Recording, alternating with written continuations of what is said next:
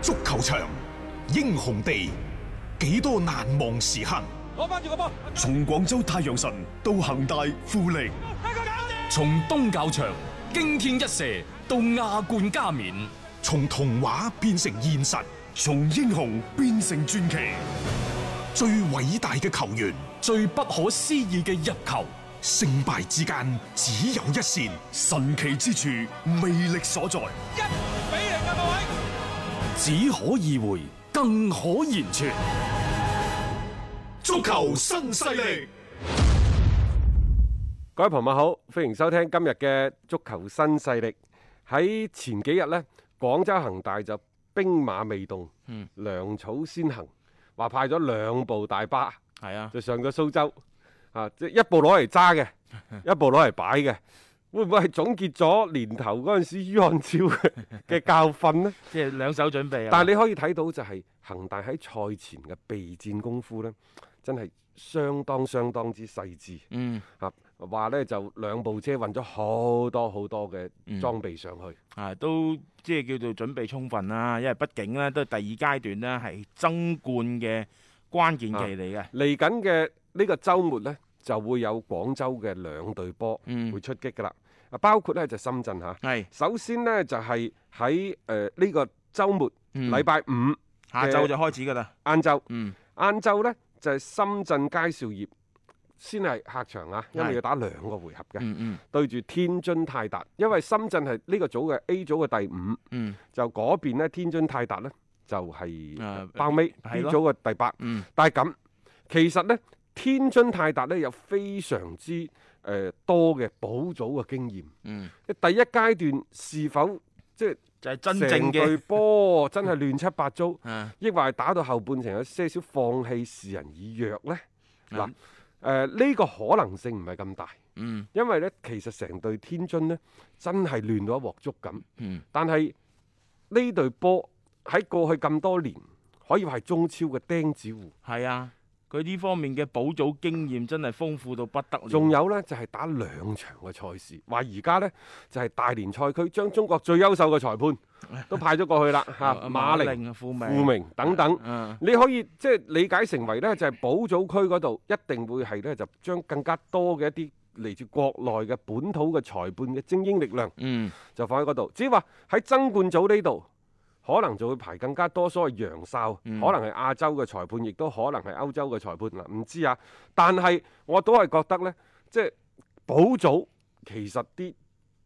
古靈精怪、妖魔鬼怪啲嘢更加之多，係啊，因為嗰度係事關飯碗嘅。涉及所以到你嘅中超名額。所以呢場賽事啊，即係嗯大家禮拜五就可以留意㗎啦。嗯先係睇呢場點心賽，嗯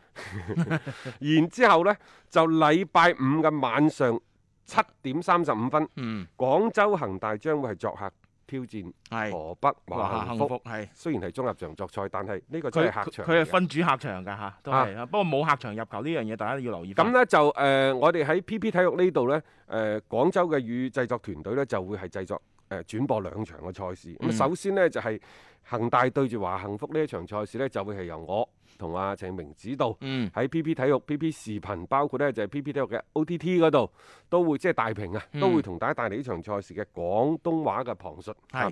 咁啊，另外呢，就下個禮拜一啦，但係就係晏嗯晝十五點三十分，廣州富力會係對住青島黃海嗯嗰場波呢，就會係由鐘毅老師同埋呢就係呂建軍指導。佢哋兩個呢，為大家帶嚟誒、呃、廣州富力嘅呢一場賽事。嗯咁然之後呢，就去到下個禮拜三，即係十月廿一號，嗯就調翻轉過嚟啦，就廣州打恒大，然之後呢，就再恒大打去到河北下週末呢，嗯就係、誒富力富力嗯就打青島黃海。總之就係咁，就係、呢個週末開始，到到下個週末週六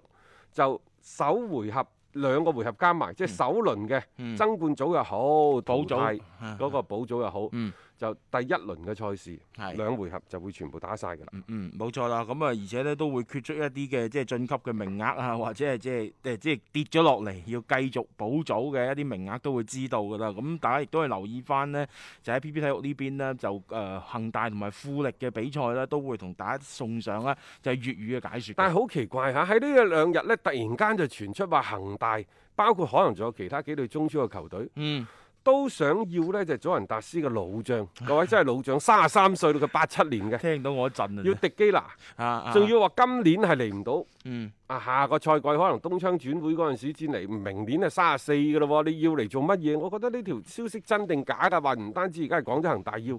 仲有其他幾隊嘅中超球隊準備高清高薪邀請迪基 拿。係雖然迪基拿呢，即係可能係最好打嘅時候，佢誒、呃德國國家隊嘅主力嚇，嗯嗯但係而家喂，首先佢喺祖雲達斯已經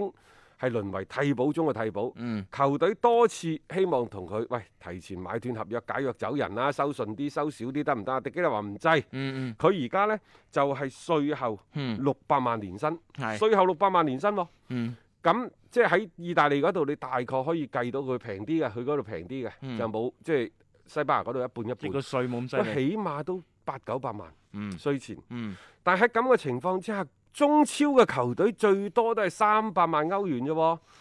即係你可以諗下攞三分之一嘅人，當然啦，佢而家喺祖雲達斯攞咁高嘅人工，佢再接住簽一份新嘅人工，佢肯定冇咁冇咁啊貴，高㗎啦，可能呢，就一兩百萬。咁而家中超肯俾三百萬呢，相對嚟講亦都比較高。嗯不過我都係覺得奇怪啦，你冇可能， 真係冇可能，三十三歲嘅三老十三將，歲嘅老嘢，你又唔係規化所需，關鍵仲有一樣嘢。嗯就係廣州恒大嘅後腰或者迪基拿呢個位置上，佢唔缺人。係咯。咁使咩揾佢過嚟呢？即係呢樣嘢，我我諗翻起以前呢啲元明二老嗰啲嘢，真係好了傷疤忘了痛，唔好啦啩！一聽到呢啲消息呢，真係打打到個窒啊！你呢個消息點嚟嘅呢？啊就其實喺前誒、呃一排個新聞發佈會，仲唔係恒大嗰個媒體開放日，嗯在此之前，誒、呃應該係喺大連賽區，即係小組賽啊打最尾一兩輪嗰陣時，啊哈喺個賽前定賽後個新聞發佈會講嘅，簡拿華路話呢隊波要想爭亞冠呢，仲要加人，佢佢想加人嘅，呢個係真嘅。但係加邊個嗯呢？我哋嘅理解應該係咪應該加前邊嘅人啊？或者或者直情係一啲啲中鋒嘅人物啊，即係可以摧城拔寨啊，幫到球隊喺進攻上邊有一個即係立竿見影嘅效果啊！即係我覺得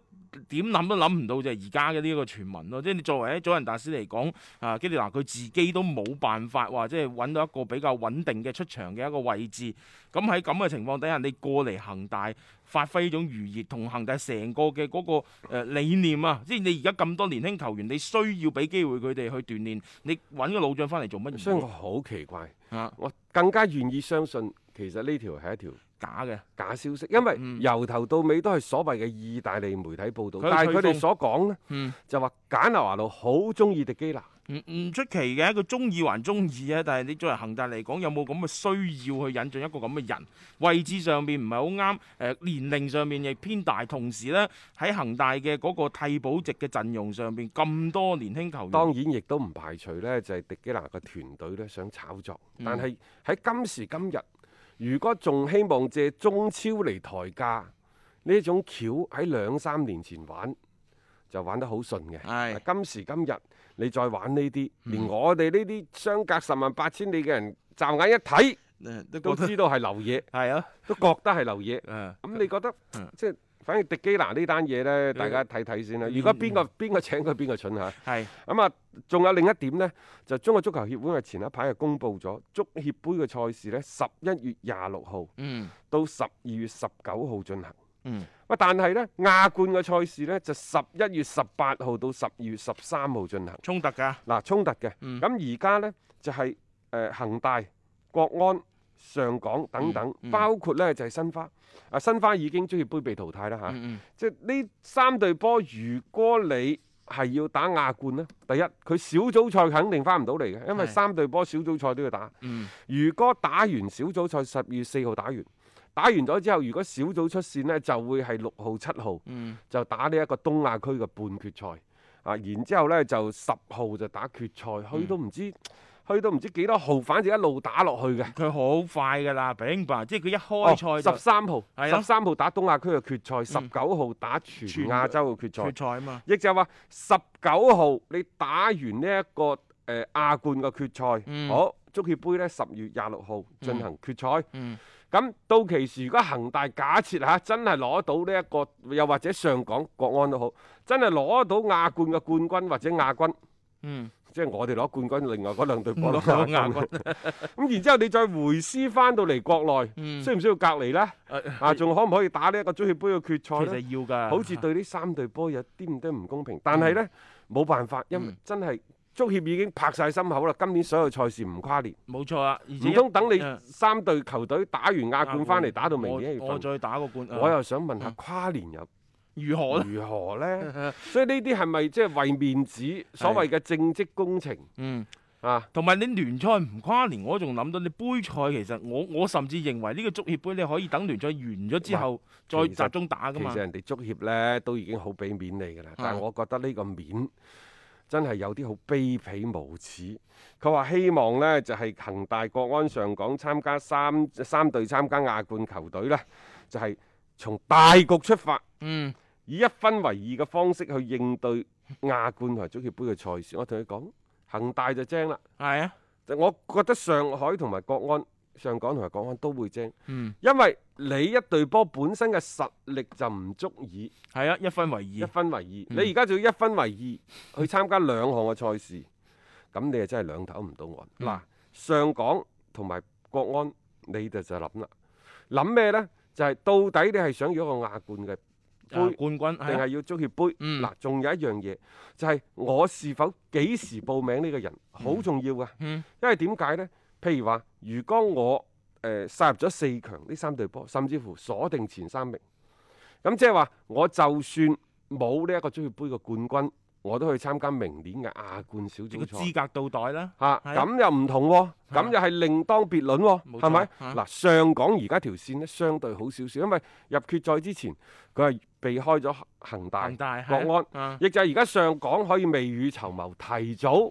總之呢，你一睇你係覺得，哎呀，點解足協啲嘢好似冥冥當中啲安排都係咁有利於上海上港嘅？啊，佢可以提早去抉擇，到底我係留咩人打足協杯，係啊，留咩人去踢亞冠亞冠啊因為上港入決賽似乎個機率係咪好大啊？嗯，好大咁，然之後我既然攞到明年亞冠嘅資格，再踢埋今年亞冠，我係咪可以嗯，戰略放棄足協杯呢？冇錯，但係如果國安同埋上同埋恒大，嗯，可能去到四強，喂，你都唔知自己萬一有啲輸咩晒咧，打聯賽第四 咧，係咯，係咪咁點辦呢？好啦，你咁喺咁嘅情況之下，或者呢兩隊波喺半決賽嗰陣時，如果北京入咗決賽，咁唔使講啦嚇，嗯係大家就打呢一個嘅亞啊亞冠。冠就得啦。但係如果北京入唔到決賽三四名嗰陣時，呢個時候要報名，你你叫我如果報足協杯個名單，你叫我點點報？點報啊？係嘛？我係要博足協杯定抑或博亞冠啊啊，我起碼保證明年嘅亞冠嘅參賽資格。不過如果咁樣倒翻轉頭，梗係博咗協杯啦。如果嗰個時候，因為你明年嘅亞冠仲係可以參加，今年亞冠你由小組賽開始打起，你根本唔知自己可以行到有幾遠嘅一個位置。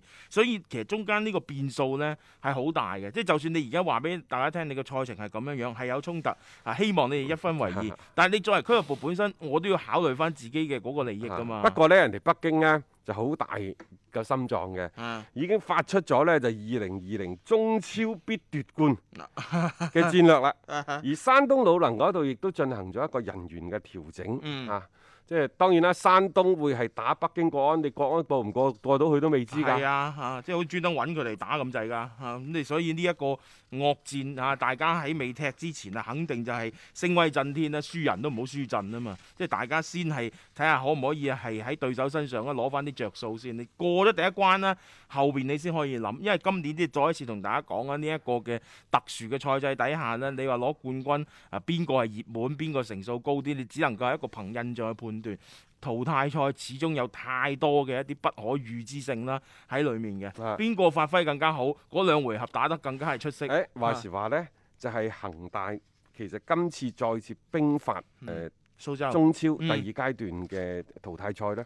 其實佢哋係揀咗幾個恒大足校嘅球員嘅。嚇年輕球員啊啦，嗯年輕球員好細個嘅啫，當然你話係咪真係打？佢淨係跟隨一線隊訓練嚇。誒、好啊，誒我覺得又都嗯或者可能嚟緊會唔會打足協杯嘅賽事唔知，嗯嗯因為呢，就佢今次揀咗三個人，包括一個呢就係十五歲嘅李星賢，嗯，十六歲嘅萬帝佳，哇！係即係好好小朋好友喎哦呢細啲。個，嗯啊好細個嘅，好細個嘅嚇，即係呢啲嘅即係球員其呢實係啱嘅，我係啊始終我哋喺呢一個節目當中曾經表述過觀點，就係唔該你 U 廿一你限制名額又好，U 廿三限制名額，因為大家知道中超報名係廿五個人，嗯今年特殊啲係報三十個人三等十等個啊係啊，嗯實際上可唔可以解除一啲十九歲以下啲球員嘅嗰個限制限制咯，好亦就話咪跟上去好咯，嘅，嗯你隨寫上嚟，即插即用，嗯你幾時打得？當然啦，中國足球協會亦都防你班友仔，譬如話重慶現代嗰啲，哇！喺你保組成功啦，嘣一聲，嗯你哋全部湧晒啲十八九歲上嚟，咁就冇晒漏洞，嗯嗯，係咪係？咯即係你你佢俾你捐晒 咁樣，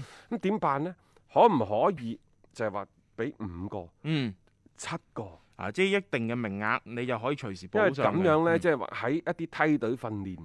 梯隊訓練如果做過專業運動員就知嘅，有時呢，你細細個打上嚟，你初一就唔夠初三打，係啊，你十五歲就唔夠十七歲打，因為佢個力量啊，嗯佢嗯個往返嘅奔跑能力真係，尤其對抗嗰個真係差好遠。因為我哋唔係話落場打野球嗯，打啲小型嘅七人賽，嗯佢如果打十一人大場呢，佢第一講求嘅就係球員嘅奔跑能力，呢個係最基本嘅要求。嗯，其次就係佢個企位嗯，仲、有一樣嘢就係佢嘅夠大嘅心臟。係啊，即係你跟住一線隊啲大佬去踢波呢，其實對於佢哋嚟講係一個動力，係、嗯一個獎賞。可能上去跟一個禮拜，甚至乎跟三日，呢、個喺佢成長嘅過程當中，一定會留低非常之寶貴嘅記憶。係只會係令到佢呢翻翻到梯隊嘅訓練嗰陣時，更加之落力，將平時嘅基本功練得更加之扎實，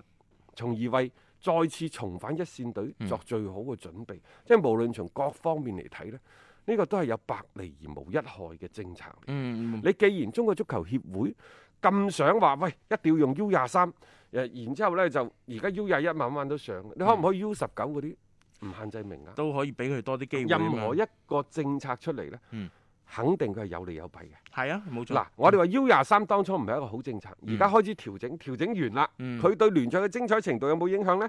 啲咁多影響就肯定有誒、。呃相對少啦，而家 嗰嗰個影響性啊，即係冇話以前咁樣搞到咧就古靈精怪。但係佢係確保咗一啲年輕球員係可以呢，即係話喺佢一個上升期嘅時候，嗯即係喺佢職業生涯嘅上升期嘅時候，